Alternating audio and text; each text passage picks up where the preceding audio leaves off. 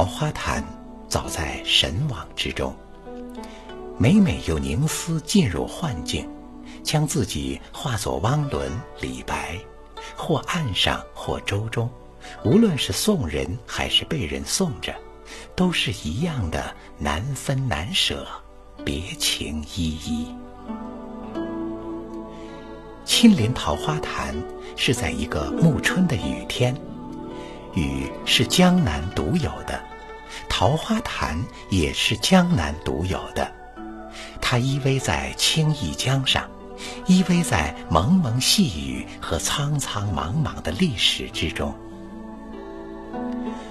穿过水东宅村，出踏歌暗阁，前面就是无声的墨青色的青弋江，背后。是青青的、长满益母草的踏歌古岸。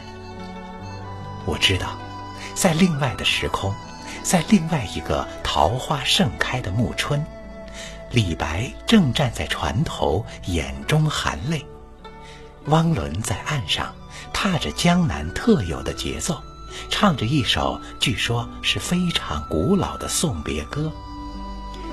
他们身边，江水悠悠地流淌。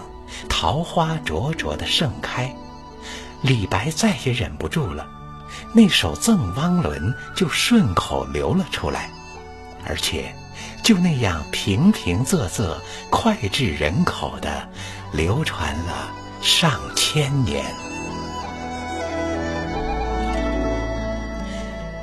李白当时住在宣城，相看两不厌，只有敬亭山。百无聊赖的他，忽然收到汪伦顺着青弋江飘来的书信。信上说：“先生好游乎？此地有十里桃花。先生好饮乎？此处有万家酒店。”李白见信，便欣然溯江而来。可是到了宅村一看，却并不似信中所言。汪伦说。没错呀，距此十里有个桃花渡，岂非十里桃花？对岸的万村有家姓万的人开的酒店，莫不是万家酒店？李白大笑，不仅笑中国文字的机巧无穷，也笑江南人的机智和诙谐。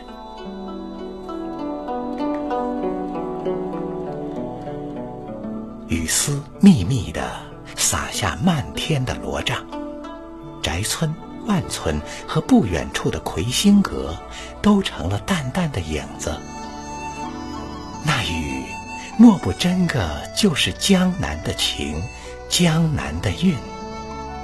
此时，方伦和李白都隐进了乳白色的厚厚的帘幕里，只有那潮湿的渡船，静静的。苍黑着，在原来的地方若有所思。蒙蒙烟雨，无声无息地编织着暮春的江南。风中带着酒的气味，雨中带着酒的气味，整条的青弋江都带着酒的气味。我真的有些醉了。桃花潭边。是谁，又在吟咏那首古诗？